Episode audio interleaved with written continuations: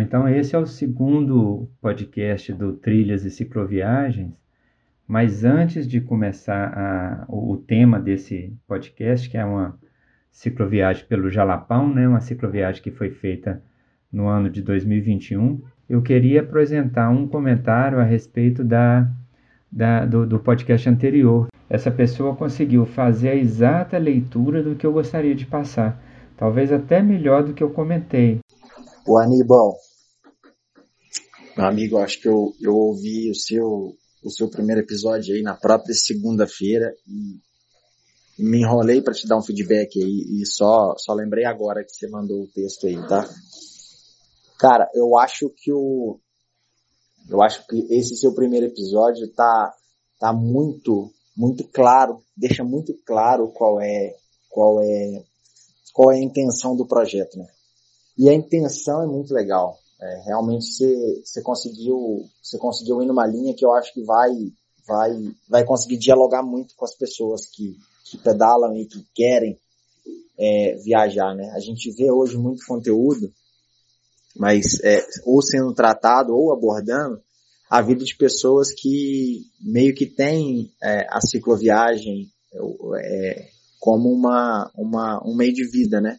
Então são as pessoas que fizeram, como você disse aí, é, da vida uma grande viagem e de uma forma ou de outra são remuneradas para isso, né? É diferente de, de, de quem tem uma vida, uma vida cotidiana e, e vê na cicloviagem uma possibilidade de, é, de distração, né?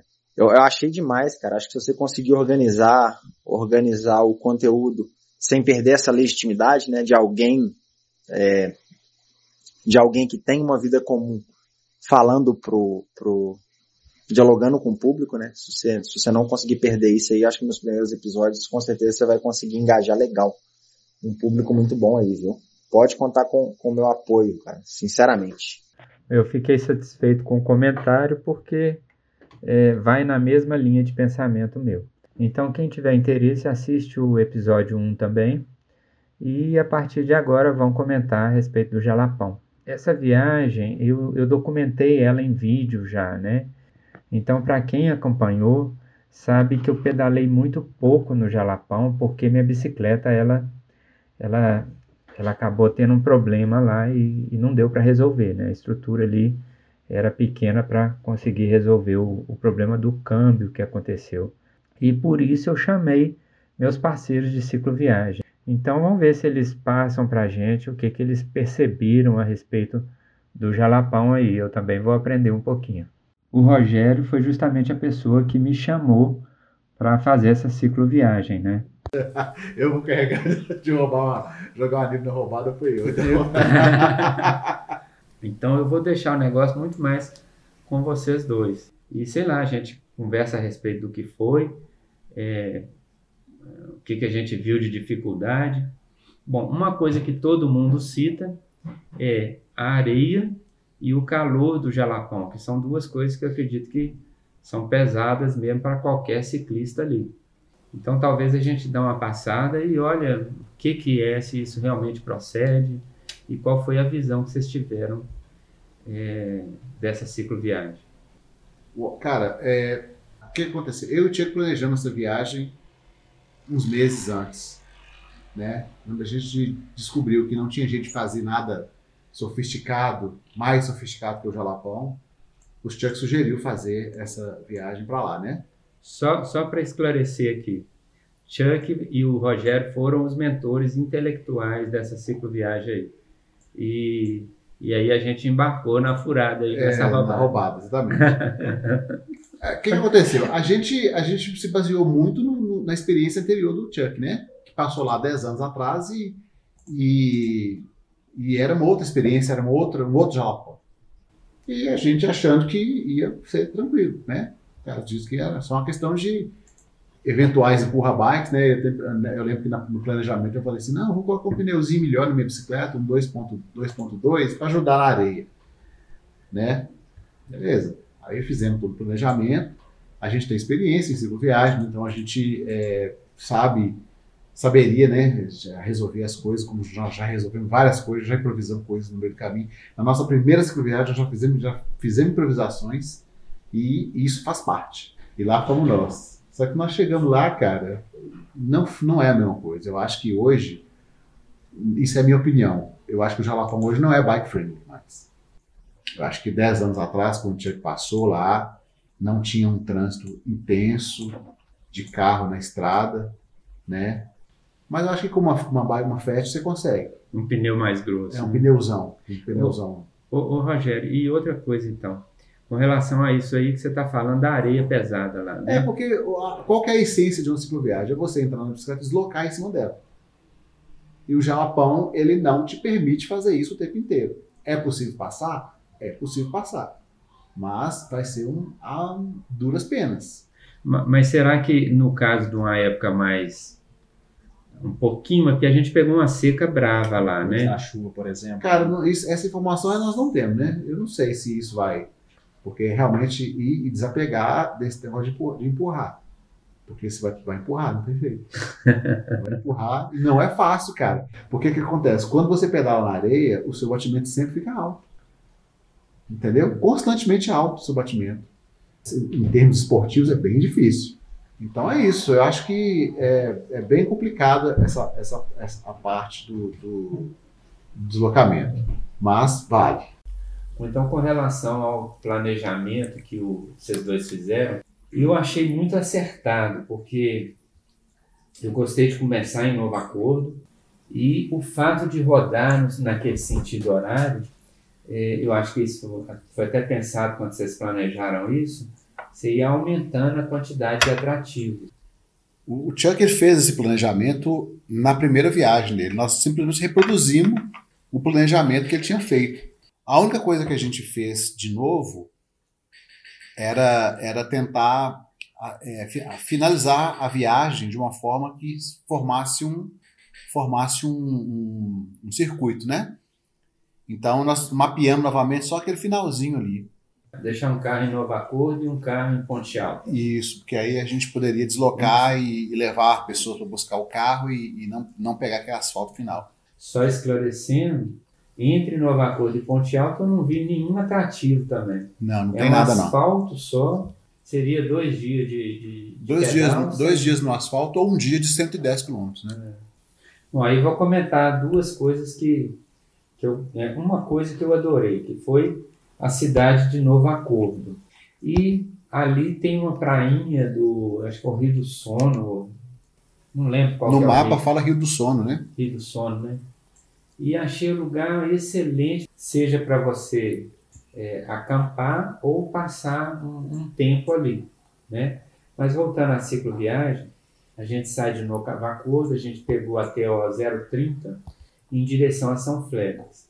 Mas aí nesse caminho tinha dois pontos de que poderiam ser utilizados para acampar, que era o bar do Camilo, que a gente inclusive acampou lá, e a ponte do Rio do Sono também, que passaria em algum momento, cruzaria esse trajeto. Queria que vocês comentassem a respeito desse trajeto de 70 e poucos quilômetros entre Novo Acordo e o Bar do Camilo. Eu acho que esse, esse, esse caminho, né, ele começou a dar um tom como é que seria a viagem. Saindo de Novo Acordo, a gente começou a pedalar em direção ao Rio do Sono, né, onde seria o nosso primeiro acampamento. A distância prevista era de 100 quilômetros. Então era aproximadamente 100 quilômetros é, até, o, até o acampamento onde estava previsto o primeiro pernoite. Né? E, e tinha o Bar do Camilo como, como um, um ponto alternativo para camping. Né? Esse começo, né, ele não, ele não, não, ele dá o tom de como é que, deu o tom de como é que ia ser a viagem pelo Jalapão, ou seja, muita areia, é, o sol escaldante, né? foi. E o sol foi marcante porque meio que quebrou um pouco todo mundo, né? Na medida é. em que o tempo ia passando.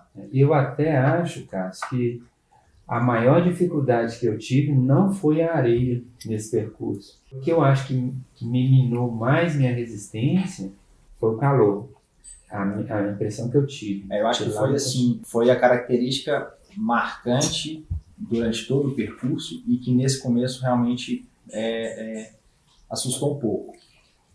E esse trecho, saindo de Novo Acordo até o Bar do Camilo, é o trecho que menos tem areia.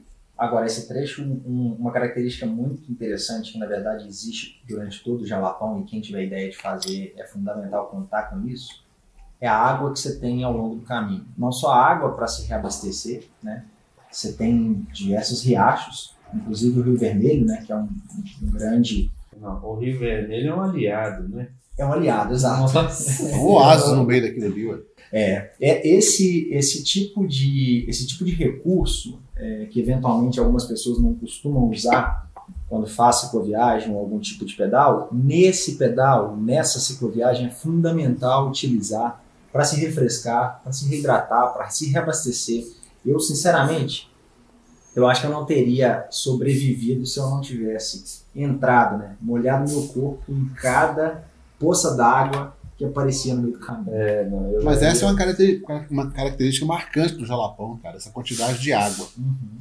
E, e na medida que você vai entrando do dentro do Jalapão, tirando talvez o último trecho, né, antes de chegar no Cachoeiro da Velha, que não tem tanta água assim, isso é uma constante. Então isso é o que salva para quem está fazendo esse tipo de, de coisa, né? Eu acho que salva. É muita água ali. Agora, tem, tem uma característica importante, tem um, um, um aspecto importante que eu acho que vale a gente relembrar, que é o seguinte, a gente saiu cedo lá de Novo Acordo. Foi. Eu acho que antes da, próximo das seis da manhã a gente já estava já tava na estrada, né? E a gente conseguiu, mesmo com todas as dificuldades, fazer um tempo bom até o Bar do Camilo.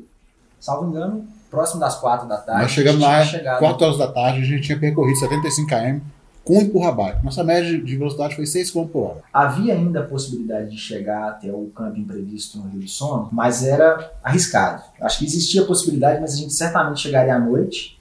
Meu nível de energia já estava baixíssimo, porque é que eu estava te falando, quando você pedala na areia, você você mantém sempre o batimento muito elevado. Então o desgaste é maior. Era impossível, para mim, pelo menos para mim era impossível chegar, fazer os 100 km e chegar no tempo hábil assim. E aí, chegando no Bar do Camilo, é um recurso alternativo, né? Foi, no nosso caso, um, um- um camping, é, uma- uma opção né, de camping, já que o destino previsto era o Rio do Sono. Mas, na, opinião- na minha opinião, quem vai fazer essa viagem deve considerar o Bar do Camilo como um camping para o primeiro dia. Eu também. Por vários motivos. Primeiro, porque avançar e ir até o Rio do Sono vai demandar muito esforço e mais tempo, mesmo para aquelas pessoas que têm uma condição física e vão mais leve. Né? Então, o Bar do Camilo é, para mim, a primeira opção. Não só por isso. A estrutura que ele acaba oferecendo é, é muito boa. Né? Aquele campo é uma delícia, né? Exato, ele tem um campo muito agradável, ele tem recurso é, alimentar, inclusive, e, e é, uma, é uma oportunidade. Acho que até de conhecer o próprio Camilo e, e- e começar a se conectar com os personagens do Jalapão, que eu acho que essa é uma parte é, é, é Fundamental, na fundamental viagem. da viagem. Exato. É, Porque se você vai em uma, numa viagem dessa, se você não. É que meu pai sempre fala, velho, viajar para uma cidade grande, onde tem Starbucks, tem McDonald's, tem. E você não está tá trocando seis por meia dúzia. O que, que é uma viagem? O que, que é uma cicloviagem? É você sair do seu ambiente, ir para um lugar completamente novo, experimentar a comida local, conversar com as pessoas, viver a vida que as pessoas vivem no local. Isso para mim é uma viagem. Isso para mim é uma viagem. E isso é muito marcante, né? Porque quando você. O primeiro personagem que eu acho que você encontra na rota é o Camilo. Do Camilo até o último personagem que você vai encontrar nessa cicloviagem, tudo se conecta. É. Todo mundo se Engraçado todo mundo se conhece. Todo mundo se conhece. A gente está falando de 350, 400 quilômetros de estrada. É verdade. Do Camilo ao último personagem dessa cicloviagem, todo mundo se conhece. Tudo se conecta no Jalapão. Isso é É. impressionante. É, uma, é, é de fato um- um- uma viagem para além né, do- da estrada. É. E aí esse, esse ponto é interessante. Então acho que o Bar do Camilo é, sem dúvida, a primeira opção. Né? E aí, é, o segundo dia, né? A gente já entra no segundo dia, foi quando a gente Deixa- saiu. Deixa eu te cortar, que tem mais uma coisa interessante nesse ponto do Bar do Camilo, do camping do Camilo. Que ele está de frente à Pedra do Gorgulho, que é uma atração que eu acho que muita gente passa direto. É um lugar interessante para você conhecer também. É, A maior parte das pessoas acha que o Jalapão é só água, né? Mas não é só isso, cara. É muito mais do que isso. É muito mais. É muito mais do que isso. Não é só o fervedouro, não é só o rio. Cara, o relevo daquele lugar é surreal. É. Eu nunca tinha visto nada igual. É como a Aníbal falou, né? As atrações, a Serra do Gordulho, por exemplo, é, um monumento natural é, que dificilmente se encontra em outros lugares, né? Então, assim, desperta realmente é, é, é todos os seus sentidos ali, tá naquele, tá naquele ambiente. Ali. É, é, uma, é uma formação muito interessante.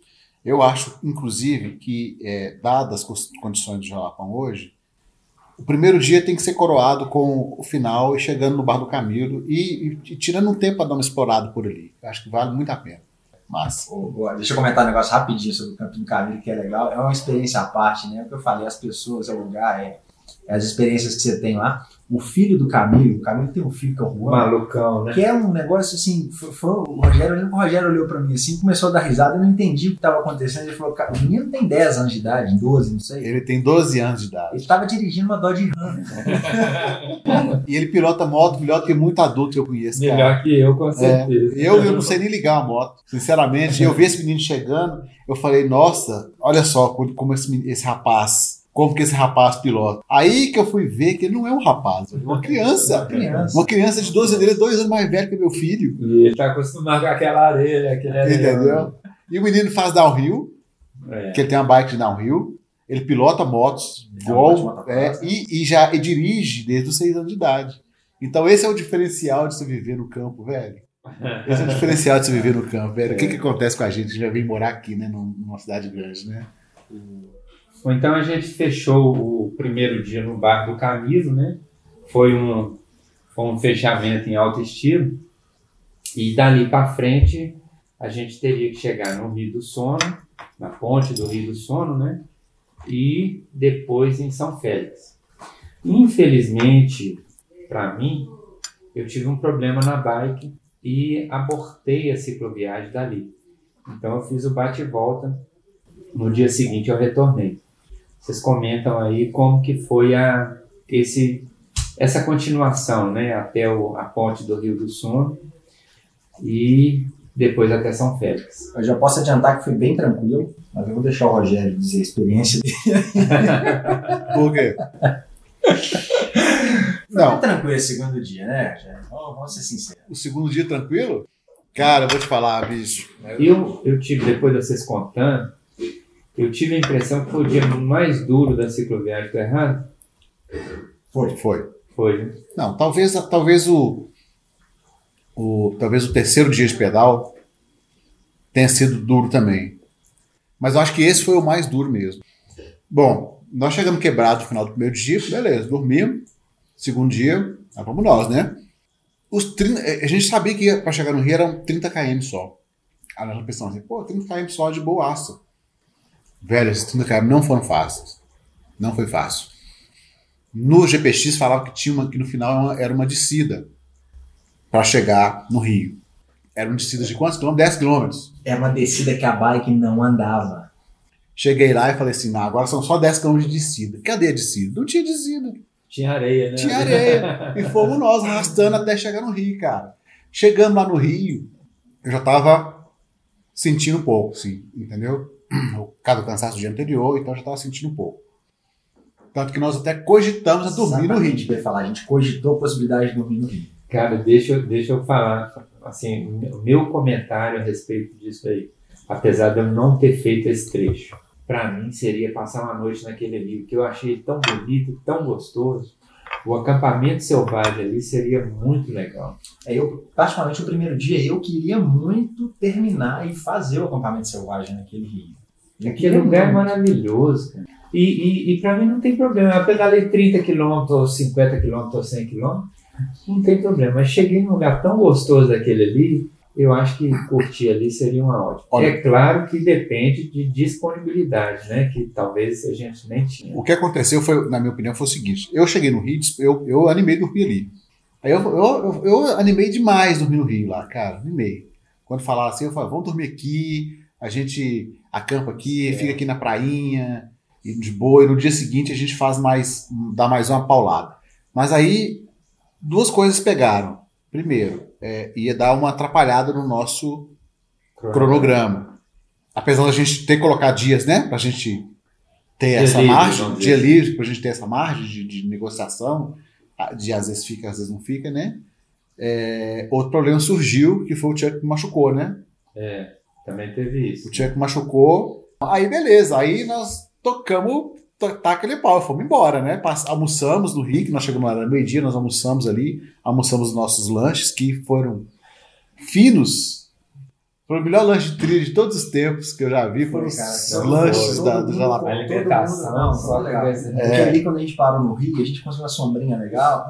Ficou assim, todo mundo compartilhando as coisas. E É. eu falei assim, ó, tem um pão australiano aqui. Acho que a única coisa que sobrou foi só a lentilha, né? A Argentina vai ser um assunto recorrente ainda. É, vamos nós vamos falar dessa lentilha depois. E fomos embora, né, velho? Fomos embora. Do Rio até o ponto que chegou o final do dia, Já adianto que foi uma tragédia. eu, eu, Matheus e Chuchu, nós fomos do jeito que nós viemos no primeiro, primeiro dia, no mesmo, mesmo, mesmo ritmo, tudo. Matheus brutalizando, Chuchu também, estavam dois Os monstros. dois estavam ignorando. É, e foram embora, foram embora. E eu lá, roendo, roendo, roendo os, os dois atrás, tentando acompanhar. Cara, quando a gente olha pra trás, cadê o, o Cássio e cadê o Chuck? Sumiram. Sumiram. É, cara, isso foi, isso foi bem marcante. O, o, o- o- realmente o, o Rio foi um marco nesse segundo dia, né? Só que de lá pra frente, é, a coisa ficou realmente muito difícil. Eu me lembro de muitos trechos de empurra bike. E aí, o que que acontece? Eu tenho uma, uma, uma mania, né? Que é de sempre Fechar ficar fechando o pedal, sempre ficar com o último. Então eu fazia daquilo ali uma oportunidade pra gente trocar uma ideia. E aí tem uma história interessantíssima, cara, que eu, nunca aconteceu algo desse jeito na minha vida, né? O Rogério, o Matheus e a Chuchu estavam à frente, longe da nossa, fora do nosso campo de visão, né? E aí o Chuck tocando ali atrás. O Chuck virou e falou assim, cara, tudo que eu queria agora era uma Coca-Cola gelada. Eu falei, é impossível você achar isso aqui. Deu 100 metros, tinha um bar no meio da estrada. Um boteco no meio de Jalapão. Chuchu, o Rogério e o Matheus estavam lá já sentados degustando Coca-Cola, água com Coca-Cola gás. gelada. Água com Lá gás. foi uma parada bem legal, bem longa. Foi. E foi um ponto em que mudou assim bastante a nossa a nossa a nossa jornada. É, isso aí é importantíssimo, cara. É, Essas pequenas paradinhas. Isso é uma dica que todo mundo, todo cicloviajante tem que, tem que entender. Cara, é, nunca passa vazado no boteco. Nunca. Sempre dá uma paradinha e vê qual é. Você tá entendendo? Você tem que ver, bicho, por que que, que acontece? Você não sabe o que, que vai acontecer ali pra frente se você não conhece o percurso. E a gente nunca pode desprezar um boteco, cara, porque você não sabe o que, que vai ali pra frente. Aquele boteco salvou a gente ali, cara, Aí porque foi- foram, foram mais 15 quilômetros. Foram mais 15 quilômetros até a gente parar de vez. Não É, foi? 15 quilômetros parece assim tranquilo, mas Tranquilo, cara, negativo, mas não, né? é, no 15 Jalapão quilômetros no Jalapão é uma vida, é uma vida. é uma vida. É uma E vida. legal o boteco foi também, além, além desse, desse ponto, né, pra gente ressuscitar, foi uma resenha legal. A gente deve ter gastado 40 minutos, uma hora ali. É, interagimos com os locais. Interagindo com os locais que estavam lá. os caras muito engraçados. E foi lá, Rogério, acho que é bom lembrar, foi lá que a gente definiu o que, ia ser daquele dia. A gente tinha ali já, pelo andar da hora, né? A gente não sabia como é que ia ser chegar em São Félix. A partir daquele ponto, a gente tinha mais 30, e- 35, 45 quilômetros pela frente. É isso? 45 quilômetros para chegar em Foi logo depois do Rio, 5 km. Foi, foi, pou- pou- foi. pouquíssima coisa depois do Rio. Pouquíssimo em termos de quilometragem. É, mas é em esforço não. Lá, Exato. E assim, ali a gente decidiu a nossa vida. A gente, na incerteza, porque em São Félix, o planejamento inicial era que nós acampássemos. E acampamento, mesmo que estruturado, né, que é o que a gente teria lá, ainda assim ele exige um certo esforço da nossa parte, monta barraca, enfim, e tudo Tempo. isso, né? E tempo, exatamente. Só que ali a gente fechou, conseguiu, né? Pegar o Wi-Fi, né? Uma história engraçada, a Chuchu teve que andar de moto, o Chuck teve que andar de moto para ir buscar o Wi-Fi do dono do bar na casa dele, que era longe do bar, para conseguir contato com a pousada do, do Vicente, lá em São Félix. E fazer uma reserva. Fazer uma reserva. Fizeram a reserva, então assim, a gente sabia que independente da hora que nós chegássemos em São Félix, Ia a gente pouco. ia ter uma cama quentinha para dormir, um bom banho, né? Ali foi, foi o ponto decisivo. Então foi ali que a gente fechou. A gente chega em São Félix a qualquer custo, nem que seja 11 horas da noite. E a gente saiu preparado para isso, né? Mas tinha muito caminho ainda pela frente, né, Rogério? É, Nem lembro. Agora, saindo do bar, continuou. a saga. É, e o formato como tava, né? Rogério, Chuchu e Matheus mais à frente, e o Chuck um pouco mais atrás, né? É, a gente até combinou, cara, de, de todo mundo ir o mais junto possível, porque se der algum problema mecânico ou qualquer outra coisa, a gente estava preparado, né? né? Todo mundo tava pesado, mas eu acho que eu tava mais pesado de todos. Minha bike já é pesada. É, isso é, isso é, isso é importante. Alguns estavam no bikepack, né? Com as bolsas somente. E o Rogério tava com o Alforge. Eu tava com o Alforge, né? E, e apesar de não ter muita coisa dentro do Alforge, ele tava inflado por causa de material de camping, né? Mas isso não quer dizer que tava pesado pra caramba, né? Mas eu tava levando o, o equipamento de blogueiro também, né? Porque aí eu levei câmera, levei drone, levei laptop, levei, laptop assim, um tablet, né? E, então essas coisas pesavam um pouquinho mais também. E fomos nós, seguindo. Cara, quando nós chegamos em frente ao morro da catedral, é, como é que chama ali? Como é que chama? Morro da Catedral. né? Morro da Catedral, de- eram 5 horas da tarde. 5 horas da tarde. E é uma, é uma subidinha bem de leve, ridícula subidinha, pode falar, cara. É, que- é- é nesse, nesse caminho, né? Você acha, eu acho que você vai cortar lá, né? Essa parte você vai Isso aí a gente agiu. Saindo do bar, a gente seguiu afastado e teve um, um- um ponto, né? Que foi, foi, é, foi interessante. Os grupos estavam separados, não, não se viam, né? Rogério, Chuchu e Matheus à frente, eu e o Chuck atrás. E, em algum momento, né? Quando eu e o Chuck estávamos parados, passou um caminhão. Passou um caminhão. Isso era aproximadamente umas quatro e meia da tarde. Passou um caminhão e ofereceu Puta. pro Rogério, pra Chuchu e pro Matheus carona pra São Félix. Só que eu e o Chuck a gente tava pra trás, então eles não puderam aceitar. É aquela decisão que a gente tem que tomar no momento. A gente já tinha rodado 50 km para chegar ali. O sol tava se pondo. O sol estava se pondo já. Faltava mais 30 para a gente chegar. Né? Naquelas mesmas condições de areia e de esforço. Ou a gente enfrentava e chegava 11 horas da noite, porque nosso deslocamento ia ser muito mais lento, né? por causa do cansaço. Aí chegou lá na hora, velho. que que a, gente, até tentou deslocar mais um pouquinho, nós rodamos mais 2 km ali, até chegar na entrada de uma pousada de luxo que tem ali do lado direito, eu não sei o nome dela. Né? Tem uma, uma pousadinha bem bonita ali, na, que são os chalés elevados, é bem legal. Eu vi no, eu vi no, no Google. Aí nós estamos ali parados e eis que de repente um caminhão, baú, surge no horizonte. Entendeu? A minha vida mudou ali. É, exatamente. Aí nós pedimos a carona, o cara, muito gente boa, parou e deu aquela salvada na gente. A gente foi no baú, né? A gente foi no baú, depois quem tiver a oportunidade de assistir o vídeo, né? Esse, esse vídeo vai estar na descrição aí. É, va- vale muito a pena, você vai ver que é muito engraçado, inclusive, o- a nossa história ali. Mas o cara salvou. E o, o- e o próprio caminhão tem uma história, né? É, o, o caminhão, na verdade, é- é- é- vem aquilo que a gente falou, né? É, o, o jalapão de natureza, do, do começo ao fim, tudo se conecta lá. E parece que com a gente as coisas foram se, se conectando e foram acontecendo também. Esse caminhão que passou, ele estava quebrado lá na estrada, antes do Bar do Camilo. Ele estava levando equipamentos para um show que teria no Fervedor. E ele ficou quebrado lá no Bar do Camilo por alguns dias até eles conseguirem solucionar o problema. E aí, no, no- no dia D, né, que era o dia do show, ele saiu levando os equipamentos restantes e passou por nós. Foi aí que o Neto, né, É. É o é, motorista? é um motorista super gentil, super solícito, falou: levam vocês, vocês vão ter que se ajeitar aí. E aquilo ali pra gente era uma habilidade de luxo. É.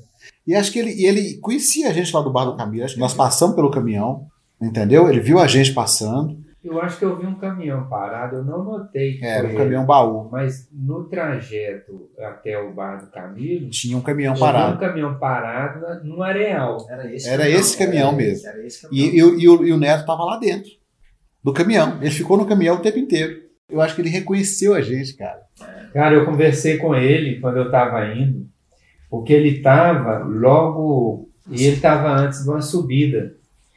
E eu comentei com ele, perguntei alguma coisa, ele falou: Não, eu estou aguardando o trator que vai me puxar. E realmente, nós subimos, Aham. Mais à frente volta um trator. Eu falei, uai, para subir ali, nem caminhão dá conta, não. Tem que ser o trator, mas então é porque ele estava com problema É. mesmo. Isso aí. E aí, nesse momento que a gente teve essa, né, essa, essa oferta, essa, essa confirmação da carona, foi uma euforia sem É. limite, porque Mudou o humor, mudou né? o humor, absolutamente. O Chuck tem as cenas dele é, pulando, comemorando, ele estava semi-morto ali. Ressuscitou. E, e, é uma- e, assim, e não é por nada não, assim, acho que todo cicloviajante, pelo menos a maioria deles, ou alguns deles, não sei, não gosta de pegar carona, não.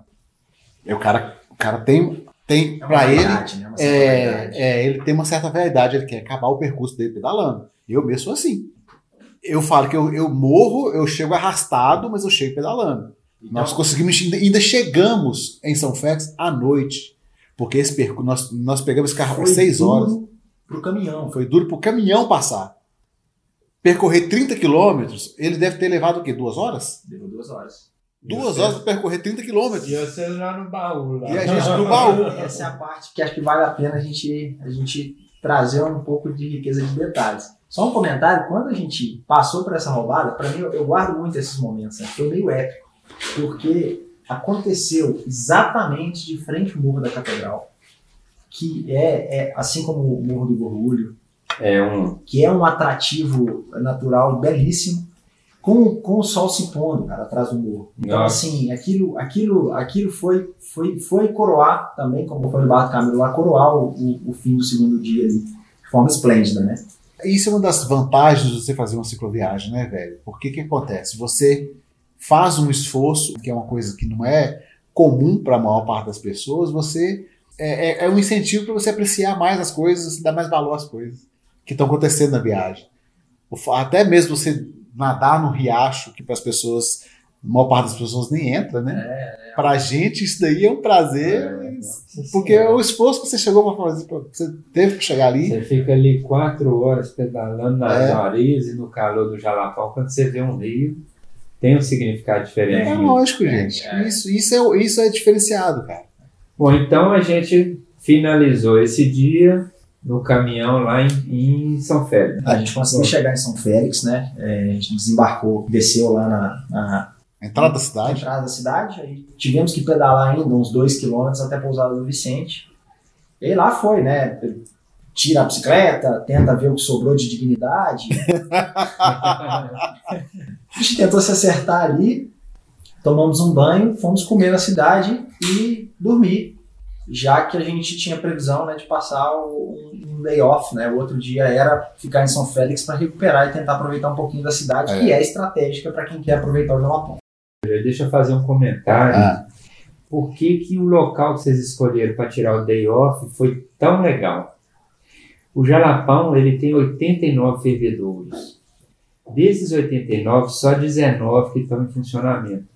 Porque você tem que ter um monte de autorização, né? E, e as pessoas que têm terras com fervedouro tem que tem, tem um processo para poder. Funcionamento, você explorar. quer dizer assim, explorado, né? Estão abertos. Estão abertos para exploração. Estão Os demais você não, não, não, tem essa exploração comercial. Desses 19, cinco deles estão em São Félix.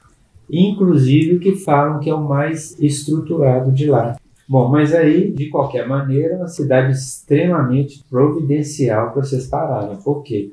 Porque ali já começam as grandes atrações do, do Jalapão. As É, estações mais embora. famosas, né? É, e mais famosas e mais, mais visitadas. Fechou o segundo dia, né, em São Félix. O terceiro dia foi um, um Day off, né? um- foi um dia que a gente é, avaliou o que, que a gente ia fazer. Aí eu tinha que ver com uma coisa assertiva, assim, eu achei. É, vamos fazer mais um dia, que a gente vai até Mateiros. Mateiros é o centro do Jalapão, né? É onde, pelo que nós percebemos, é onde é onde é o centro, onde parte para todo canto, todo mundo. É, Mateus tem muita atração, são 14 fervedores funcionando ali. então é o centro. E ali tá no miolinho mesmo. Exatamente. Também. Você vai pro Mirante, você vai todas as você vai pra cidades. Velha. De todas as cidades, né, do Jalapão, Mateiros é a mais estruturada delas. Pois é. Então, teo- ele falou que Tem um lá ponto seria. estratégico. É, só que foi nesse, nesse mesmo dia que a gente ligou pro Aníbal para ele vir com o 4x4, né? É, a gente já deixou o Aníbal alertado de que se ele tivesse a disponibilidade e o, o suporte dele no sentido contrário, né? ou seja, ele viria por ponte alta, né? já, já alertaria a gente como é que estava a estrada e nos acompanharia ali, né? tanto, tanto como, como, suporte como, como, como, companhia né? também é, das atrações ali. É. Né? Porque de, de São Félix para Mateus foi tranquilo. Não aconteceu nada de nada de radical, não. Aconteceu alguma coisa assim?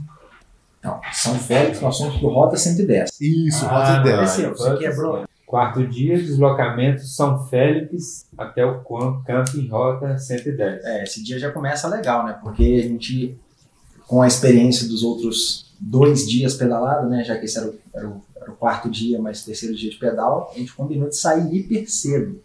A gente acordou às quatro da manhã. E aí foi engraçado que a gente foi, acordou, arrumou tudo, deixou o máximo que dava preparado. Tomamos o café que a gente tinha combinado lá com o pessoal do Vicente lá da Aquela pousada. moça lá foi muito gente boa, acordou junto com a gente. Como é que é o nome dela? Me fugiu agora. É, a filha do, do, do, Vicente. É, a filha do Vicente, ela, ela, ela se prontificou, né, fazer um café pra gente esse horário, esse horário ingrato aí, 4 horas da manhã. É. E aí a gente, a, a gente é, sempre foi engraçado que foi, cara, 5, 6 horas da manhã, tava escuro ainda, só que o Chuck botou a lanterna de testa assim e ficou esperando. Aí foi atrasando, atrasando, aí ele tirou a lanterna e guardou. já, já tinha clareado. pra mim, engraçado foi na. Né? Foi conversar com a moça. Conversar com a menina e ela, e ela perguntou: vocês vão até onde? Aí ela, eu falei, nós vamos até Mateus. Ela, ela soltou uma risada, Isso é um mesmo bom presságio, sacou? E aí a gente começou. Foi uma subidinha, né? Passando pelo caminho que ia pro campo. Pro subidinha. Fervedouro, é, pro fervedouro Bela Vista. E aí o sol tava nascendo, né? Tava aquele clima gostoso, fresquinho, né? Porque quando você começa o dia no Jalapão, a temperatura tá muito agradável. A gente parou, bateu umas fotos e, e foi seguindo. Vamos seguindo. Cara, e com relação a esse horário aí, Aí você me lembrou de uma coisa aqui, né? Eu acho que o ideal no Jalapão é isso mesmo. Você acorda cedo você pedalar a parte da manhã, porque de 10 da manhã até 5 horas da tarde é sol de meio-dia.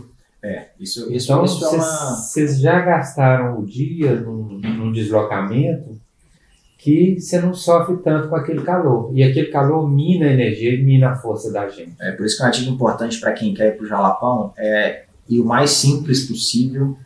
E acho que um ponto que quase ninguém toca no assunto é você tem que você tem que ser organizado para você montar e desmontar acampamento e sua bagagem de uma forma rápida, porque leva tempo, leva tempo. É. Essa é uma das essa é uma das principais é, fatores que eu gosto muito de combinar a dificuldade do pedal com o conforto de pousada. Né? Sempre que eu posso, não é possível sempre no jalapão, né? mas quando eu consigo aliar esses dois, eu acho legal.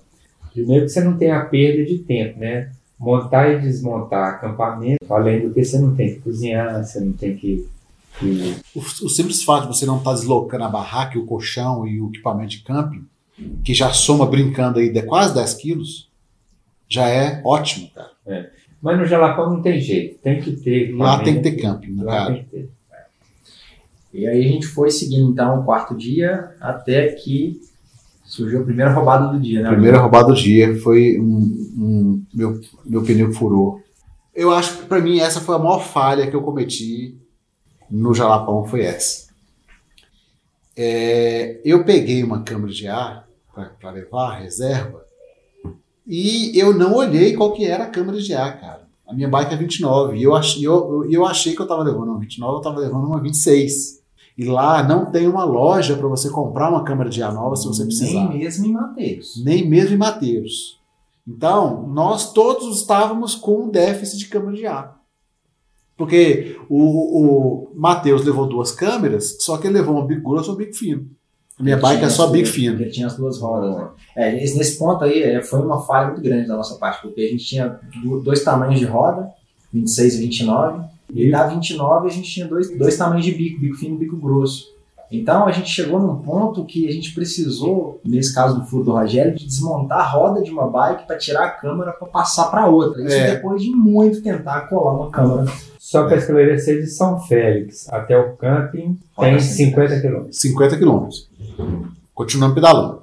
Velho, depois de alguns quilômetros, acho que foi no quilômetro 23, o troço desandou de vez, não teve jeito de arrumar. O parafuso que segura o meu bagageiro, ele quebrou dentro do quadro. Não aguentou, não. Não aguentou a. Aí nessa hora chegou um cara numa picape, numa, numa Frontier 4x4. O Chuck parou ele e conversou com os caras, né? E, e tava um senhor e, um, e, o, e, um, e o sobrinho dele. O, o Pedro, Pedro que é o sobrinho dele. Eles estavam indo resolver problemas lá em Mateiros. Aí eles conseguimos eh, esquematizar a carona pra eles até o Rota 51. Não, os caras. 110. Nossa, assim, Rota não, aí, aí acabou. é. Aí eu, eu botei a bike no carro e segui, né? Eu consegui seguir, cheguei lá cedaço, assim, a tempo de almoçar e tudo.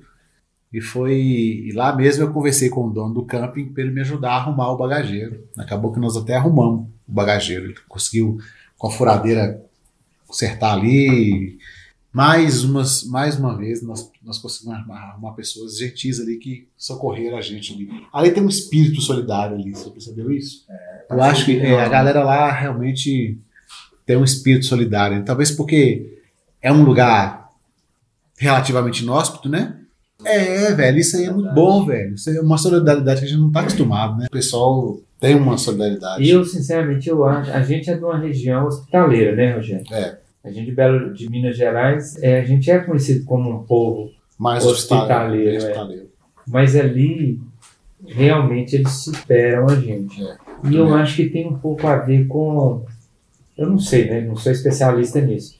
Mas eu acho que tem um pouco, está um pouco relacionado à, à distância.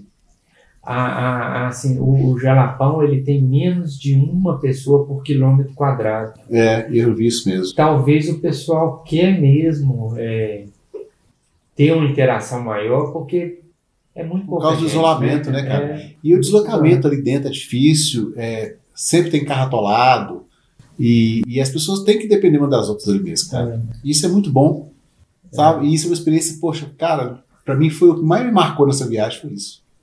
Foi essa receptividade da galera ali, o tanto que essas pessoas é, é, se dispõem a ajudar a gente para resolver um problema que para eles não é dele, né? É, não é dele, cara. E é uma coisa que, que pra gente é, é difícil. Poxa, o fato do, do, do Alcides ter arrumado minha bicicleta, eu achei que a minha viagem tinha acabado ali. Eu falei assim, não, vou- como, é, como é que eu vou consertar isso aqui? Como é que ele tirou o parafuso? Cara, ele meteu a broca lá e conseguiu atravessar Ele o. furou, ele furou a ele. rosca. Mas ele, mas ele tinha rosto? Não. Ele Aí ele, para fazer a rosto? Aí Não, ele- fez, ele ele- pôs o parafuso com porca. isso, ele pôs um parafuso Ah, com porta. beleza. E reforçamos o bagageiro e conseguimos resolver tudo ali, cara. E é uma coisa que eu não esperava. Não esperava que pudesse resolver isso ali, dentro de um camping. Mas ele É. tinha todo o equipamento, ele tem, faz a parte mecânica dele. ali. Talvez também a distância, né? A pessoa sabe que ah, uma hora eu vou precisar disso, tem que comprar. É, cara, e isso, isso foi muito doido, velho. Foi massa, assim. Eu gostei muito disso. E os meninos chegaram lá no, no camping nesse dia de noite, né? Porque, por causa de todos os atrasos, eles só foram desembolar, a gente nós só desembolando mesmo vocês continuarem a viagem por volta de meio-dia. É, foi. Quase meio-dia. Você fala que você entrou no carro e saiu, né? É. É, o horário eu não lembro, mas era, já era tarde. Né? Quer dizer, a gente ia dar poucos quilômetros, né? 20, 20 e pouco quilômetros ali. É? Vocês fizeram mais 25 para chegar no. Pelo menos 25 ou 27 para chegar no camping. Foi. E vocês ainda pararam para almoçar? Nesse dia, lá no, no, no- Como é que chama lá? Foi em Povoado Prata. Isso. Bom, então, quarto dia de pedal, depois que o Rogério foi resgatado, né? Seguiu aí pro Camping Rota 110. Per- Permanecemos eu, Chuck, Chuchu e Matheus pedalando. É, para chegar até o Camping Rota 110. E aí, devido ao tempo que a gente gastou, né? Tanto com o resgate do Rogério e principalmente com o furo no pneu aí, que foram mais de duas horas, ou quase duas horas para consertar, a gente acabou entrando noite adentro pedalando, né? E eu tinha comentado lá no primeiro dia já que eu queria pedalar à noite no Jalapão e ninguém ia me tirar essa oportunidade. E foi, e foi muito legal. É, a gente chegou no camping por volta de 8 e meia da noite, né? A gente Foi. teve mais ou menos ali duas, duas horas e meia, três horas de, de, de breu completo. E foi uma experiência muito legal, porque é, se você estar à noite em um lugar que você não tem interferência de civilização, né, entre aspas, né, Você tem nenhum poste ali. nada, absolutamente nada de luz, então em certo momento isso marcou muito também. A gente parou os, os- os quatro juntos ali e nós desligamos a luz das lanternas, né, para observar as estrelas, cara. Aquela escuridão completa e aquele céu absurdamente iluminado, né, é, aquela imensidão. Foram dois minutos que eu acho que a gente ficou nessa situação que transportou a gente assim para outra realidade, sabe? Foi muito interessante. Realmente é uma experiência que todo mundo que gosta de caminhar no mato, de, de ficar no, no mato, é, acha interessante, né? A noite é completamente diferente de quando a gente está num lugar onde não tem luz artificial, porque a sua pupila dilata mais e consegue enxergar uma quantidade de estrela muito maior do que quando a gente está na cidade grande, né? E a gente percebe isso é justamente quando a gente vai para a montanha, né? E no meio dessa tensão toda, né? é, o Matheus começou, começou a cantar. ele começou a cantar. O Tchek parou a bike assim, eu falei, cara, o que, que ele vai fazer? O Tchek pegou e colocou a música que o Matheus estava cantando para tocar no telefone. e aí a gente começou a pedalar no alto astral, absurdo. Foi muito legal. E teve um ponto bem, bem interessante também, que foi, foi a Chuchu, né? Quando ela caiu, uma descida, uma descidinha assim, cheia de areia, e ela caiu e eu falei, cara, gritei, a Chuchu caiu, só vi a lanterna dela assim, o corpo dela parado. Aí voltamos todos assim pra ver o que tinha acontecido. E ela parada assim, falei, cara, ela deve ter machucado muito. E aí ela levantou dando risada e fazendo graça com todo mundo. Ah, cara, se a Chuchu cair a 162 km por hora, entendeu? Ela, ela vai levantar de boas. Não vai acontecer nada. E aí a gente chegou, cara, no Camping Rota 110, 8 e meia da noite. E esse dia foi muito marcante pra mim, porque a gente chegou, monta a barraca, toma banho, janta, e nós fomos dormir meia-noite. Só que nós acordamos às 4 da manhã. Nós ficamos 20 horas acordados. 20 horas acordados. E assim, foi a melhor noite de sono que eu tive no Jalapão, mesmo dormindo em barraca sobre o isolante térmico. Foi a melhor noite que eu tive. Eu simplesmente apaguei. Esse dia também eu dormi bem. Cara, eu tenho umas noites tão boas dentro de barraca, tão boas dentro de barraca. Talvez por isso que a gente normalmente acampa um pouco esgotado do pedal e, né, e do- esforço físico. Mas eu sempre durmo muito bem no, no acampamento. Eu não tive nenhuma experiência ruim de, na barraca, não. Esse dia eu dormi bem também. E acho que todos os dias eu dormi bem, mas os melhores dias foi o dia do, do Rota 110 e o, e o, e o último dia de, de camping. Foram os dias que eu dormi melhor. Até mesmo mais do que dentro do, do, Fecha do- da pousada. É interessante isso. É, eu não sei, eu tenho, eu tenho uma relação boa com, com barraca, com essas coisas. Se a gente tiver protegido, né, não tiver sentindo frio, essas coisas, É. a minha relação é Eu boa. também tenho uma experiência muito boa com barraca. Agora eu vou fazer um comentário a respeito do camping, do Rota 110, né? Eu acho que ele está localizado num, num, num ponto extremamente estratégico ali. E o camping é fantástico, né, amigo? O camping é gostoso, está sendo construído umas pousadas lá, né? Uma pousadinha lá. Ele tem um rio que passa atrás Ele dele, não tem um rio, tem o Rio Formiga. o Rio Formiga. É o Rio Formiga. É o rio mais cristalino que existe. que eu já vi. Aliás, E que traz as características do jala- jalapão, né? Que é aquela água cristalina. e Todos os rios do Jalapão são cristalinos, mas esse rio em especial é, parece que não existe água, né? Ele é totalmente É transparente. Rio do Formiga, na verdade. Aquela água que passa ali no camping é a água que sai lá da cachoeira. Que nós fomos. A cachoeira. cachoeira, Pois é, aí é outro A ponto. Cachoeira do Outro Rio ponto Formiga. importante: o, o camping está localizado próximo da cachoeira do Rio Formiga, que para mim foi a melhor cachoeira da região, E ao lado do Buritizinho. e ao lado do, do, do, do- o que eu considero do- o fervedor mais bonito que teve lá. É o mais Pelo menos o que eu consegui, o que eu, pelo menos o que eu conheci, né? E ainda tem a comunidade Mumbuca que está ali perto É. também. Uhum. o encontro das águas, né? E o fervedor de mesmo nome. O camping o camping está entre a cachoeira e o encontro das águas. É, Se você for seguir o, o leito do rio, o camping está no meio dos dois. Então, do camping à esquerda você vai para a cachoeira e à direita você vai para o encontro das águas e do e do Mumbuca. e o único lugar onde você consegue perceber uma diferença de temperatura entre o rio Formiga e o rio, qual que é os dois? Condá? É o soninho. É Soninho. Soninho. soninho, né? Soninho. E o rio Formiga. É ali. É. Porque você tem o encontro dos dois e a diferença de temperatura é brutal. É. Mas quando você não está nesse ponto, você não percebe. Não. Né? E é muito legal, cara, porque é, foi nesse dia do encontro das águas que eu percebi o tanto que o Jalapão é internacional agora, né, velho? Nós encontramos carioca, paulista, Mas aí nós estamos nacional ainda. é, nacional. Isso. Enfim, encontramos gente de outros lugares do Brasil, porque geralmente ali a gente encontra só o pessoal de Palmas e de, de Goiás, ali da região de Goiás, Brasília. Até então eu não tinha visto mais ninguém de outro lugar, não. Bom, Mas no dia anterior à minha chegada no. no para aí que eu acho que eu não fiz essa- bobagem, né? Você Não, pode merda, é isso? É, eu falei merda. Essa aí é a tipo da coisa que nós vamos editar e cortar. O o nosso quinto dia, né? Foi um day off. Foi quinta e sexta, não? Quinto e sexto, né? Foram dois day offs. E no quinto dia a gente ficou organizando algumas coisas ali no camping, né? Aproveitando um pouquinho o rio. É, na parte da manhã, o Aníbal chegou por volta de meio-dia. Duas e meia. É, mais tarde, assim. Então, a segunda metade do dia, do primeiro, do primeiro dia de day off, né? O Aníbal já estava já tava lá. Nós fomos para onde? Nós fomos para a Cachoeira do Formiga. Cachoeira Fomos do Formiga. formiga. Passamos, Passamos a tarde a tarde ali no. na Lá foi top ali. Aliás, eu, eu acho assim que foi a melhor, é, é a melhor atração de Jalapão.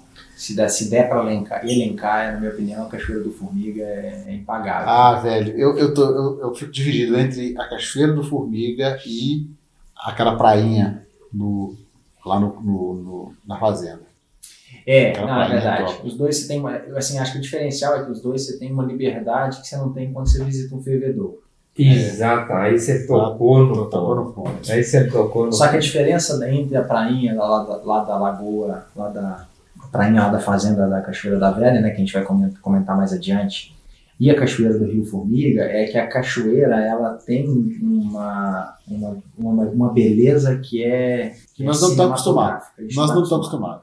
É, uma, é um tom azul da água, né? Fundo, cristalino, cristalino. transparente. De uma cachoeira assim, um poço, que parece que ele foi feito à mão para você se banhar. Onde você tem parte rasa, parte funda, queda d'água, é, é, é, seguindo o curso do rio, né? Ali foi uma tarde, sinceramente, maravilhosa. E foi engraçado que todo mundo chegou lá morrendo de fome. Esqueceu a fome, né? Esqueceu a fome. Esquecemos a fome ali, cara. E fomos ficar com mais fome ainda, Isso, né? Nadando ali. Vamos sair de lá bem tarde, né? Foi, foi. Foi uma, uma tarde realmente bem, bem agradável ali, né? Agora você comentou, cara, você tocou num ponto chave para mim, que é a diferença entre a, seja a prainha do Rio Novo, seja do É Rio Novo Cachoeira mesmo. da Velha. Cachoeira da Velha e seja a, a- a Cachoeira do Rio Formiga, do Formiga, né? São locais que a gente pode ficar, pelo menos no nosso caso, não teve nenhum estresse para tirar a pessoa de lá, você pode ficar o tempo que você quiser, essas coisas. O que não aconteceu em fervedouros, né? Os fervedouros, eles tinham uma limitação de tempo e para mim, né? Pelo menos para mim, que sou ciclista, estou acostumado a, a aproveitar os locais de forma lenta, a limitação de tempo me deixou um pouco, um pouco chateado. É, acho engraçado isso, né, cara? É, o que, que acontece? O fervedouro ele tem uma característica que é igual a todos, que a água brota do fundo e a água é bem transparente assim. Eu, eu não, não teria necessidade de entrar em todos os fervedouros, entendeu? De entrar naquela água lá. É, eu entrando nos dois, para mim, só para sentir, pra sentir a sensação do, da água fluir de baixo para cima, que é uma coisa que é a coisa mais legal ali, né, do é. fervedor. Para mim, eu já, já uns um ou dois já tava bom. É uma solução. É, isso, isso é, é um é uma certa tem uma certa dissonância, né? Esse essa limitação de tempo, 15 ou 20 minutos para você aproveitar o fervedor, com a proposta de você estar tá num ambiente natural e desligar da pressão de tempo que a gente tem na, na vida cotidiana, né? Então, tem uma certa contradição aí. Você, tira férias, você vai para o Jalapão, você quer desligar de todo e qualquer tipo de cronograma. E você entra no fervedouro que o cronômetro começa a contar. É, ou seja, o Jalapão não é praia, cara. É. A água cristalina, mas você não desfruta da água igual você desfruta na, é, na eu praia. Eu entendo o fato de, de, de, limitar tanto tempo quanto a quantidade de, de pessoas para visitar aqui, porque é um, é um, é um, né, um ambiente que tem que ser preservado. É, uma nascente né? tem um impacto biológico, é, ambiental, é, ambiental que você está causando ali. Uma coisa que eu. eu só vou servir cerveja para ninguém entrar aqui. tá gravando? Tá. Eu também tenho essa visão sua. Eu não preciso de entrar em todos os fervedouros. A, a sensação que eu tive ao entrar nos fervedouros foram extremamente agradáveis, em todos eles. E eu conheci muitos, né? O fervedouro mais forte, o um ou outro é mais fraco, o outro é mais bonito, o outro é mais cristalino, o outro é mais turvo. Então, assim, mas a, a sensação em todos eles foi similar. Não exatamente a mesma coisa, mas um pouco similar. Então eu também não tenho essa necessidade de, de, de, de, de nadar em todos os fervedouros. Teve um dia que nós chegamos lá, tinha 100 pessoas na fila. Naquele último que nós chegamos lá. Como é que é, chama aquele? Ficou mais de uma hora para entrar na água. Devia, devia ter quase 100 pessoas na fila. Não entendi. então eu vou explicar de novo. Tinha 100 pessoas na fila. Entendeu? É, esse era o fervedouro do Seiça, né, que é o mais famoso da região. É o primeiro, é o aliás, primeiro. é o primeiro fervedouro explorado lá do Jalapão. É, foi quando a gente foi no sexto dia, né, que era o nosso segundo day off lá. Foi um dia fantástico também. A gente começou o dia lá no Encontro das Águas, né, dentro da comunidade Mombuca. A gente tem um, um, um, um ponto onde os rios Formiga e Soninho se encontram, né. E a gente passou uma manhã agradabilíssima lá, né, amigo? Foi. E, inclusive, o Rogério teve a oportunidade de fazer algumas imagens lá nesse lugar que também estão estão lá no vídeo. Estão registradas. E, e, aí a gente passou uma manhã deliciosa lá, com almoço na comunidade Mumbuca, né?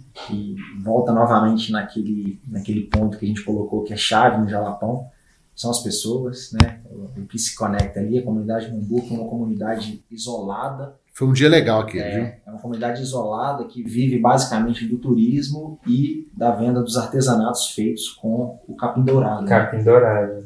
É muito bonito. E ali a gente teve uma experiência é, gastronômica fantástica. A gente almoçou no restaurante lá da comunidade lá, depois é, todos tomaram vários sorvetes lá, né? de frutas da região. De frutas da região. Que para mim é o grande diferencial né, de você viajar para lugares assim, né, é, cara? A gente descansou nas redes que estavam lá, dormimos, foi, foi fantástico. Ponto importante aí. Todo lugar ali tem um conjunto de rede para receber o turista.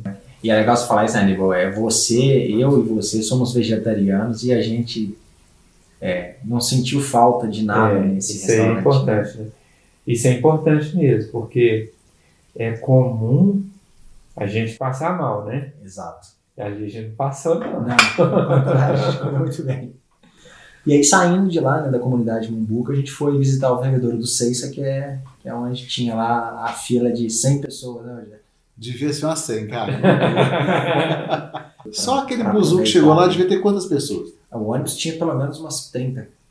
40 pessoas. Mas Esse o povo que tava valeu lá. a pena ainda assim. viu? Valeu, valeu muito a pena. Não, sem sombra de Valeu dúvida, a valeu a pena. Tem um riozinho também é, do lado ali que a gente ficou brincando. É. Foi fantástico. vale ressaltar isso também. Sim. Né? A pessoa pensa no pessoal que está na fila também. Bom, então depois de né, dois dias aí imersos no que, no que, no que é o O real, Jalapão, né? o jalapão de verdade, né? É, o Jalapão Real, né, que são suas principais atrações aí.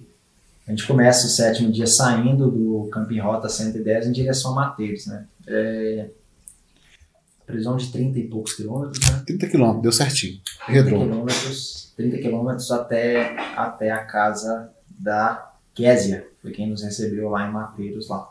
E aí, e o grande diferencial desse dia é que foi o primeiro dia que a gente teve o apoio do, do Aníbal, né? O Aníbal estava com 4x4 já nos acompanhando é, nesse sétimo dia.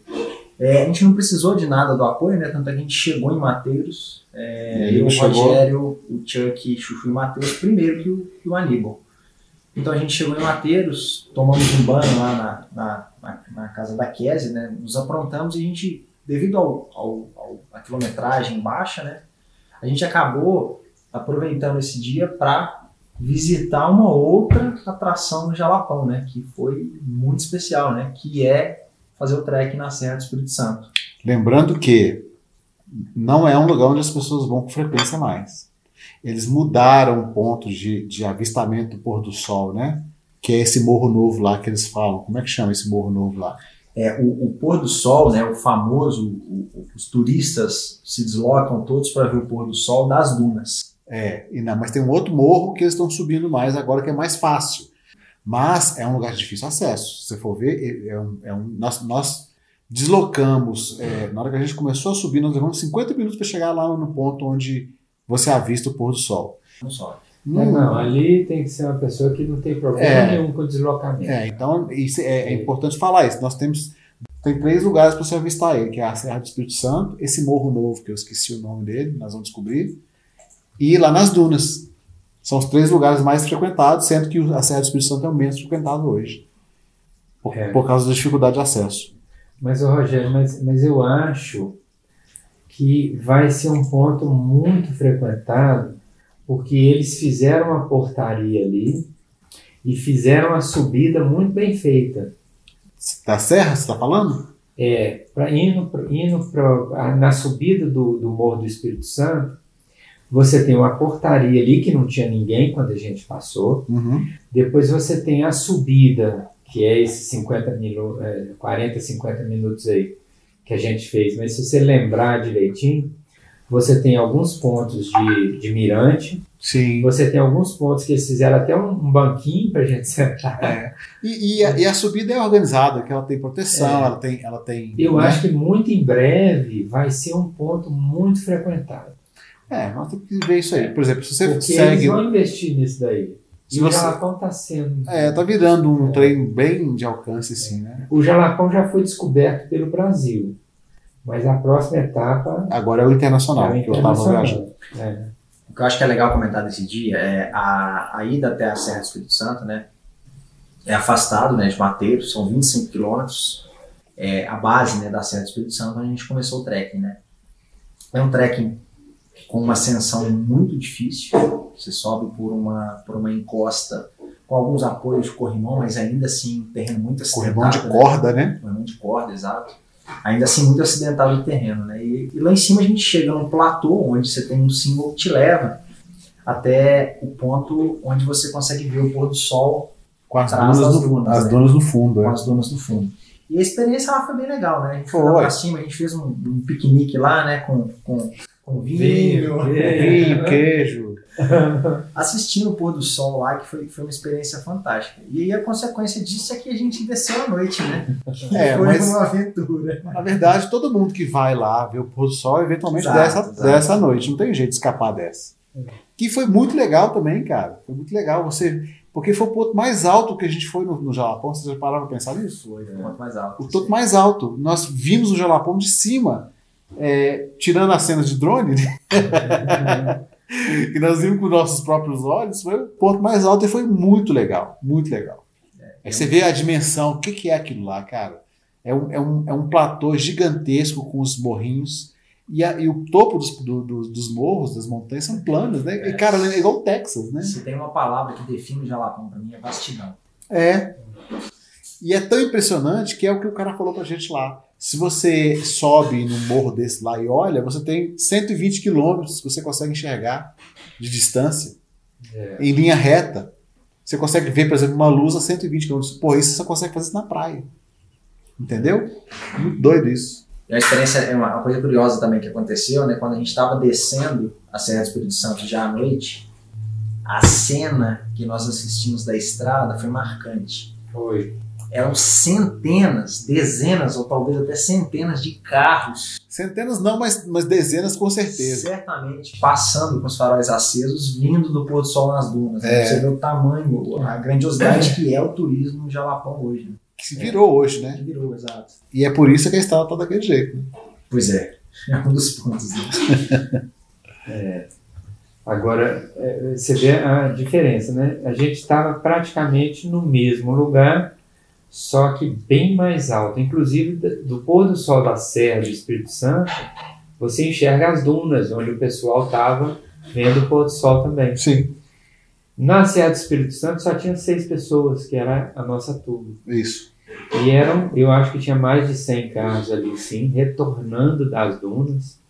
Quando a gente. E do outro morro, tem esse outro morro também. É, Você- Só, para trazer informação, esse outro morro que o Rogério se refere é, é o Morro do Jucurutu, Isso. Morro do Jucurutu. é onde o pessoal do Fatback de, Jala, Fat, Fatbike de Jalapão leva lá Leva a galera pra ver o as sol. pessoas para ver o pôr do sol. E o nascer do sol E o também. nascer do sol também, principalmente, que é o mais bonito, né? É. E aí, E é bem legal isso, né, cara? E ele, e ele, ele tem um acesso mais fácil. É, Tem um acesso mais fácil. né? É. aí só para dar, uma, só dar uma, uma dimensão aqui do que, que significam a Serra do Espírito Santo, elas têm um desnível de 250 metros né, a partir da base. Em 700 metros de caminhada. Então é, é uma escalada. Não, 700 metros só a parte de cima, né? 700 Só no metros. platô. 700 metros de, cam- 700 metros de caminhada para chegar até o topo. Para chegar Ah, até o platô. ao platô. E depois mais 2 quilômetros para chegar até o Isso. ponto. Então, você Então, já- o total, base- quase 3 quilômetros. Isso, da base até a parte que você nivela no platô, você tem set- é, 250 metros de desnível, né? É, é chão pra É escalaminhada. É É, mesmo é, pra caralho. é escalaminhada. Realmente é, não é para qualquer um, não. Mas que vale demais. É, não, foi sem dúvida. A gente, é, esse dia foi uma combinação perfeita, assim. Bom, então terminando o sétimo dia, com o trek na Serra do Espírito Santo, passamos a noite em Mateiros. Lembrando que a gente só retornou para Mateiros porque a gente estava de carro. Se tivesse de bike, a gente teria que continuar até o bar da Benita, que estava ali em menos de 10 quilômetros para frente.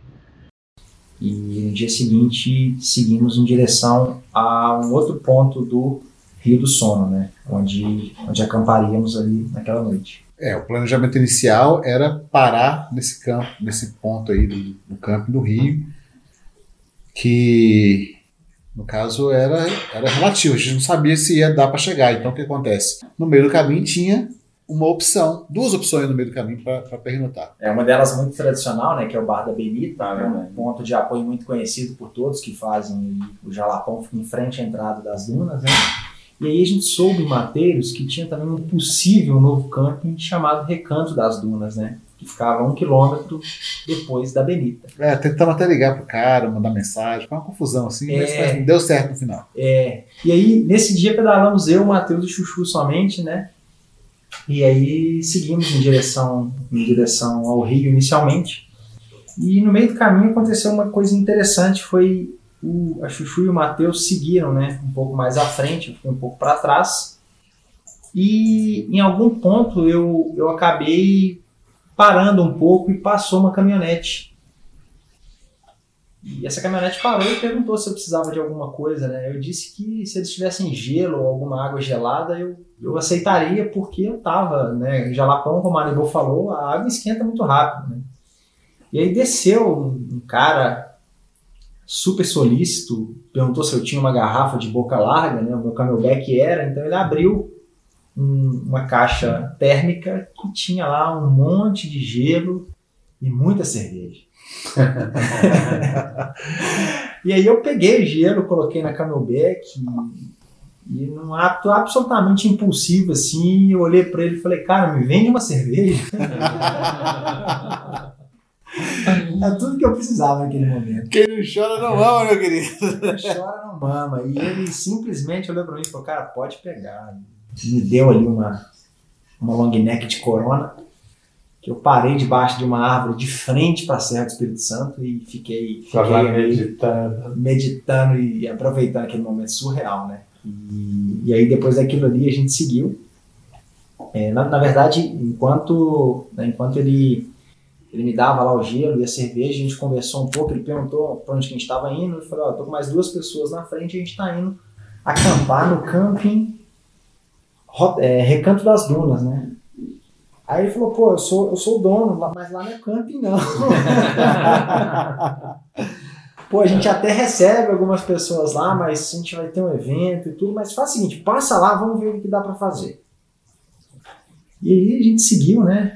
Mais à frente encontrei com o Matheus e com o Chuchu, a gente chegou então no Recanto das Dunas. Lá, novamente, a gente percebe, né, o que, que é o Jalapão, o que, que são as pessoas, tudo que a gente viveu ali. Ali tem um cartão postal do Exato, é Jalapão. o cartão postal do Jalapão, que são as Serras do Espírito Santo, né? O recanto das dunas está de frente, está numa posição a mais ou menos 45 graus né, da, da entrada da Serra do Espírito Santo, então você tem uma visão privilegiadíssima né, do lugar. E chegando lá, a gente foi recebido, né, eu, eu- eu fui o primeiro a chegar, eu fui recebido com outra cerveja. porque eu consegui chegar. E, e aí foi fantástico, porque a gente chegou cedo, né, era um pedal curto também, de 30 quilômetros. É, a gente chegou cedo e ficamos ali. O ambiente que, que, que o Igor e a Marcela proporcionam lá é, é muito acolhedor, né? Super descontraído. E a gente tomou uma chuveirada ali, sentamos lá, ficamos né, tomando uma cerveja ali até a noite. E aí ele já tinha acertado né, que nós poderíamos né, acampar ali, dormir no lugar. Deixa eu só fazer uma para aqui, senão todo mundo vai pensar que ali é camping. Não é, gente. Ali não é camping. Ele abriu uma exceção para vocês. Eu acho que ele viu que a gente precisava mais. Ele, ele viu foi aquela cara de sofrimento Talvez estampada, né? No rosto do. Para mim, o que foi assim a cereja do bolo dessa experiência é que a gente teve a oportunidade de dormir a céu aberto. Uma rede. Exatamente. Então a gente lá o Igor, o Igor e a Marcela eles têm lá um redário, né, com cinco redes, se não me engano.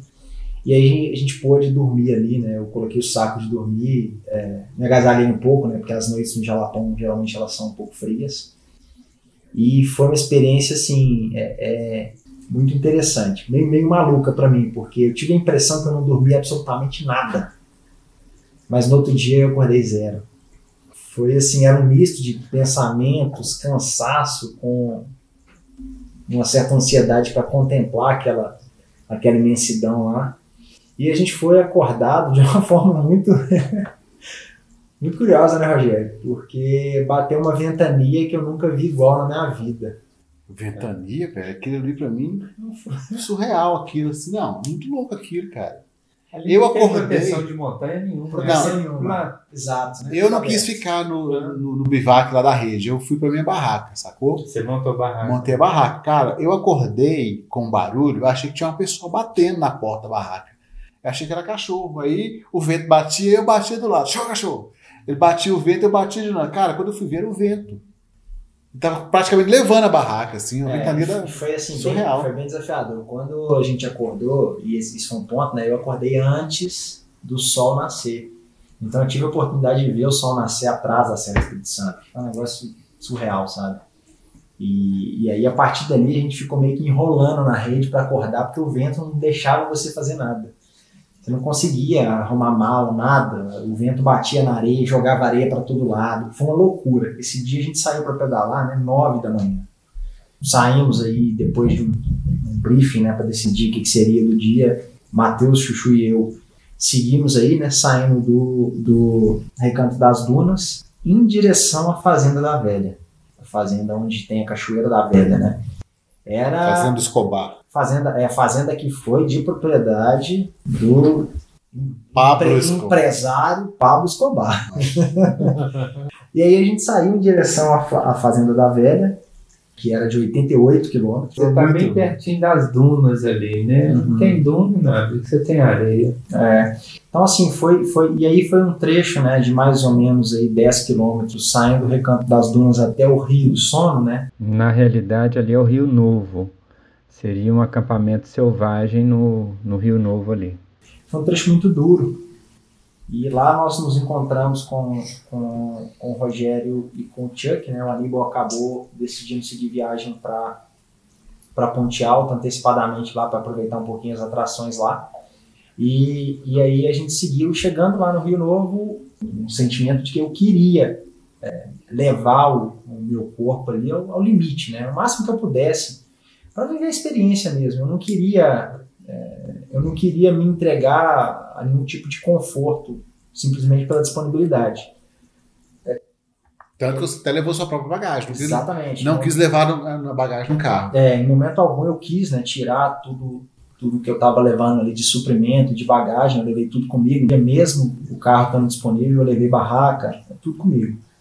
É, e aí fechamos então né, a, a viagem na Cachoeira da Velha, aproveitamos o dia lá na prainha, que é um lugar fantástico, né, foi uma experiência muito boa é, ter esse, esse momento de, de, de de repouso, né, de, de recuperação na, na- lá nessa na fazenda, né, que era do Pablo Escobar.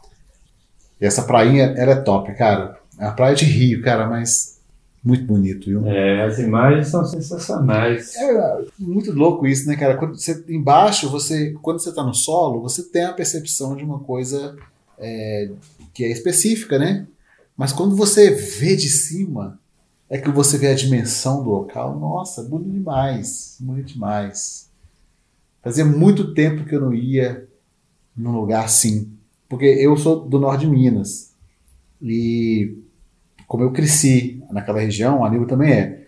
Nós é, conseguimos ir em lugares assim, bem isolados, bem selvagem, né? Meu pai me levava a vários, vários lugares assim também, achava, é muito doido. Mas fazia muito tempo que eu não tinha essa experiência de ir num lugar semelhante, nesse nível de, de, de, de, de isolamento, sabe? Isso foi para mim foi do caralho. Muito tempo que eu não fazia isso. Bom, e aí nós fechamos a cicloviagem é, indo até Ponte Altas num percurso de 88 quilômetros, né?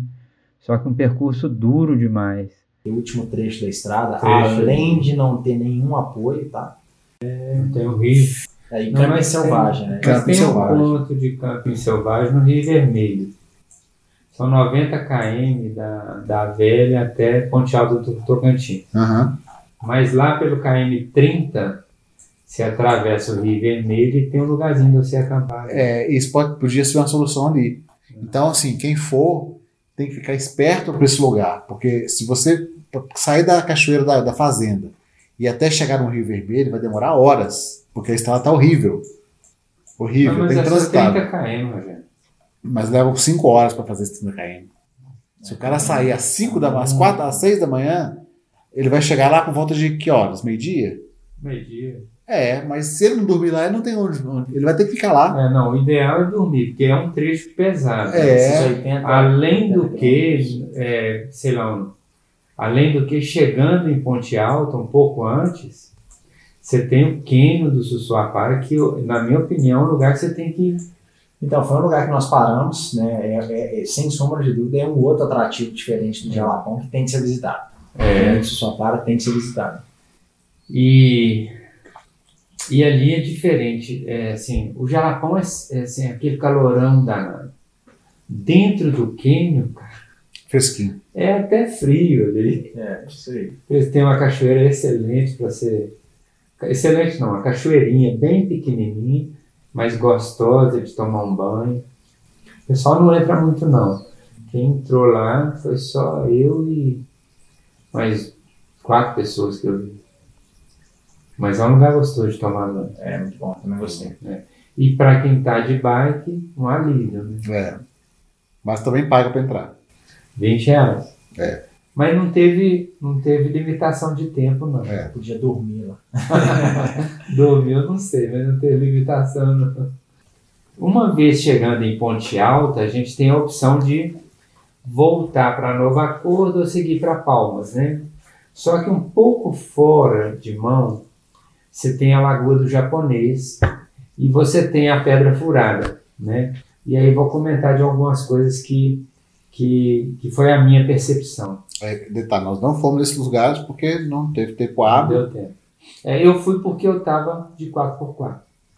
A Lagoa do Japonês é um lugar para você passar o, o, o dia. Você não vai para a lagoa para ficar duas horas, porque é cheio de atrativo, a lagoa é grande, tem grutas dentro da lagoa e é, é um deslocamento um pouco longo, né? Mas ela tem estrutura de camping. Quem está no camping pode utilizar as dependências do, da, da lagoa.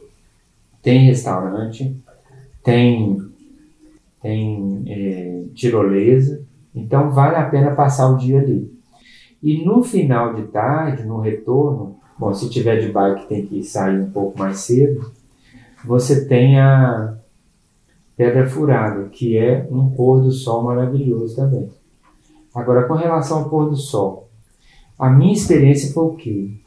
Qualquer lugar que você tiver no Jalapão que você consiga ver o horizonte, você tem um pôr do sol perfeito. É. Ah, já viste que o pôr do sol que nós vimos do recanto das dunas Já foi sensacional. fantástico. Qualquer lugar que você está no Jalapão, que você tem um horizonte, e ali, como é tudo plano, É. você tem um horizonte de praticamente qualquer lugar, você tem um pôr do sol maravilhoso, porque a cor é bonita, o que, que tem ali que deixa aquela coloração vermelhada, né? É surreal mesmo. Muito Então- tempo que eu não vi um negócio assim. É, o lugar é maravilhoso, gente. Não tem isso aí sem sombra de dúvida. E se quiser conhecer, tem que ser agora. É o ideal e agora. né? Tem que ser agora, porque ninguém sabe como é que vai ser o dia de amanhã. E lá, lá vai abrir para exploração é, privada. É, e vai virar um resort gigante, né? Eu tenho essa desconfiança aí. E agora, é, algum comentário, assim, alguma orientação para quem quiser fazer esse, esse passeio? É, não vá, né? Acho que o melhor conselho que eu posso dar é não vá, cara. Brincadeira. Eu acho que quem quer fazer o jalapão de bike é, tem que ter em mente é, duas coisas que vão acontecer. Você vai ter perrengue, então você tem que ir forte, com tempo e ciente de que é uma aventura. Qualquer ida para o Jalapão de bike sem apoio é uma tremenda aventura. É. É muita aventura. Você tem que ir preparado com estrutura de camping. As estradas não são mais iguais antigamente. Agora, o trânsito de, de carros de 4x4 no, no, no circuito está tão intenso. Agora vale muito a pena. Vale muito a pena. Eu acho. Eu, eu, eu, eu não, não me arrependo em hora nenhuma de ter ido para lá. Ah. Sobretudo pela experiência é, humana né, que, que, É. que nós vivemos Isso aí, lá. cara, isso aí, impagável, é, cara. isso aí, se isso aí não se preservar, eu acho que vai ser a maior perda do Jalapão, vai ser isso. Vai ser o patrimônio humano ali, essa, esse sentimento que rola ali. né? O espírito de solidariedade que aquelas pessoas têm é sensacional. Eu acredito que talvez a gente pode ser mal interpretado, porque a gente percebeu uma facilidade muito grande com o pessoal do Jalapão, né? Era muito fácil receber a ajuda do povo, o povo era muito solícito. Bom, apesar dessa hospitalidade, eu continuo com o meu pensamento que o su- cicloviajante ou cicloturista, ele tem a obrigação de ser autossuficiente e ele tem que conseguir resolver seus problemas ele mesmo, né? São poucas as situações que podem deixá-lo vulnerável, né? Aí seria, sei lá, uma queda, seria um problema de saúde, né? Um, um atropelamento, alguma coisa assim. E pensando nisso e considerando isso, nunca subestime a quantidade de água e de comida que você está levando. Porque apesar das, da hospitalidade das pessoas, as distâncias são muito longas e o tempo é, e a média de velocidade que você faz ali é muito menor do que a gente está acostumado. Pode ter certeza disso aí. Bom, agora eu vou comentar algumas dicas que, que eu acho importante para quem está querendo ir para o Jalapão, né? Isso seja de bicicleta ou seja de carro também. É, a primeira coisa é que recentemente a Assembleia Legislativa do Tocantins ela aprovou um projeto de lei que autoriza o governo estadual a conceder o Parque do Jalapão à iniciativa privada. E isso vai gerar alguma mudança ali que a gente não sabe se vai ser coisa boa ou se vai ser coisa ruim. Mas independente disso, eu acho que é o ideal conhecer o Jalapão antes dessa mudança. Outra coisa que vai contribuir para algumas mudanças na região é o asfalto. O trecho entre Lagoa do Tocantins e São Félix estava sendo asfaltado quando a gente passeou por lá, né? quando a gente estava fazendo essa, essa, essa viagem.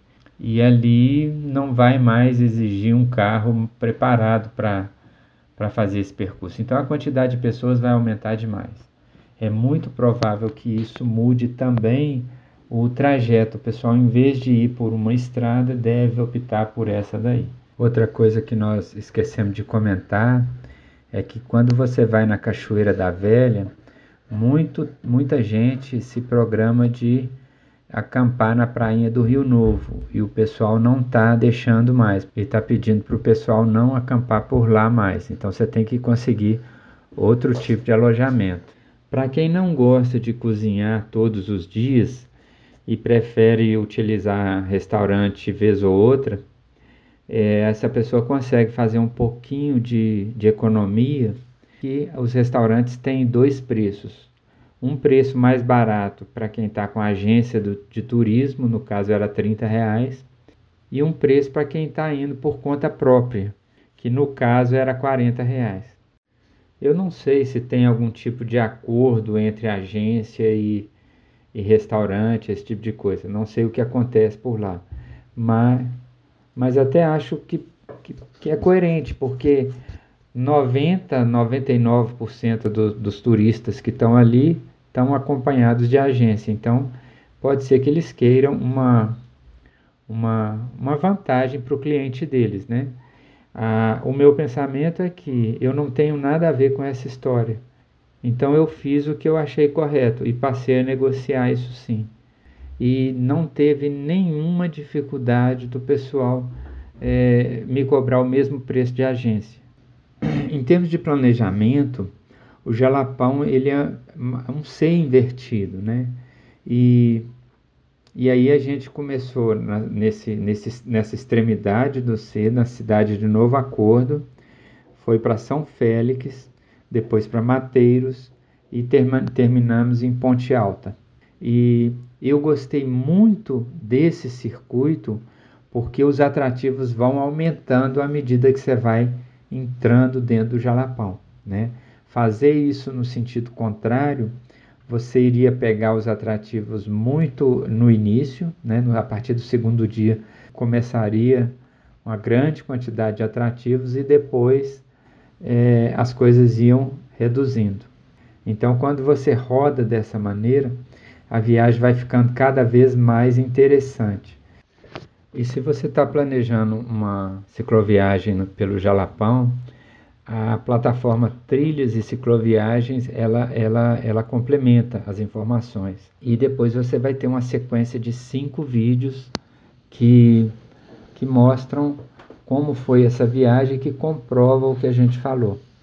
É, eu ressalto que o primeiro vídeo é só uma chamada para os demais, o segundo vídeo é a, a viagem em si.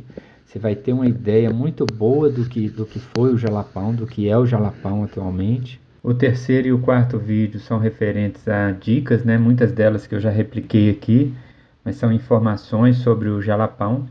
E o último vídeo é uma brincadeira né? que a gente fez nos moldes do BBB, porque quando a gente viu o Jalapão ganhando da gente, né? Toda hora era um que pegava carona.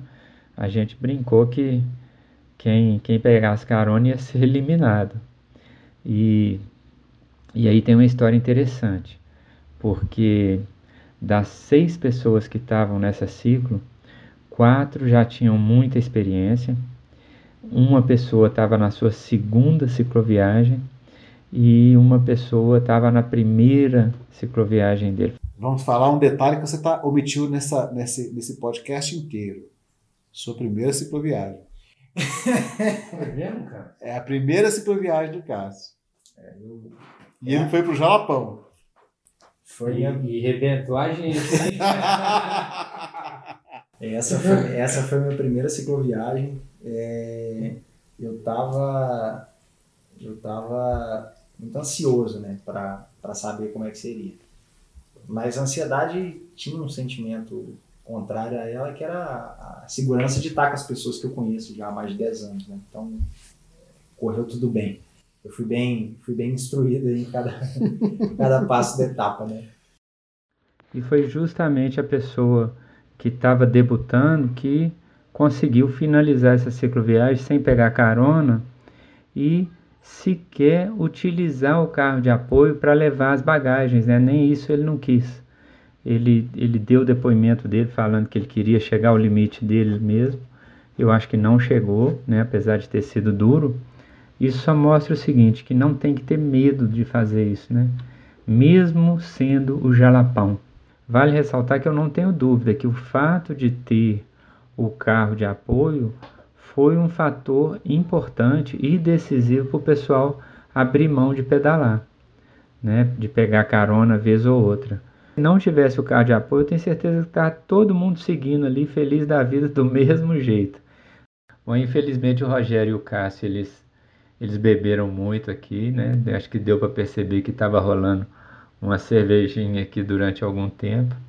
Mas com certeza ele manda um abraço para todo mundo aí que assistiu esse podcast e eu espero que as informações consigam auxiliar alguém a fazer esse, esse, esse passeio que, que é muito interessante. Eu ontem tive tanta sorte.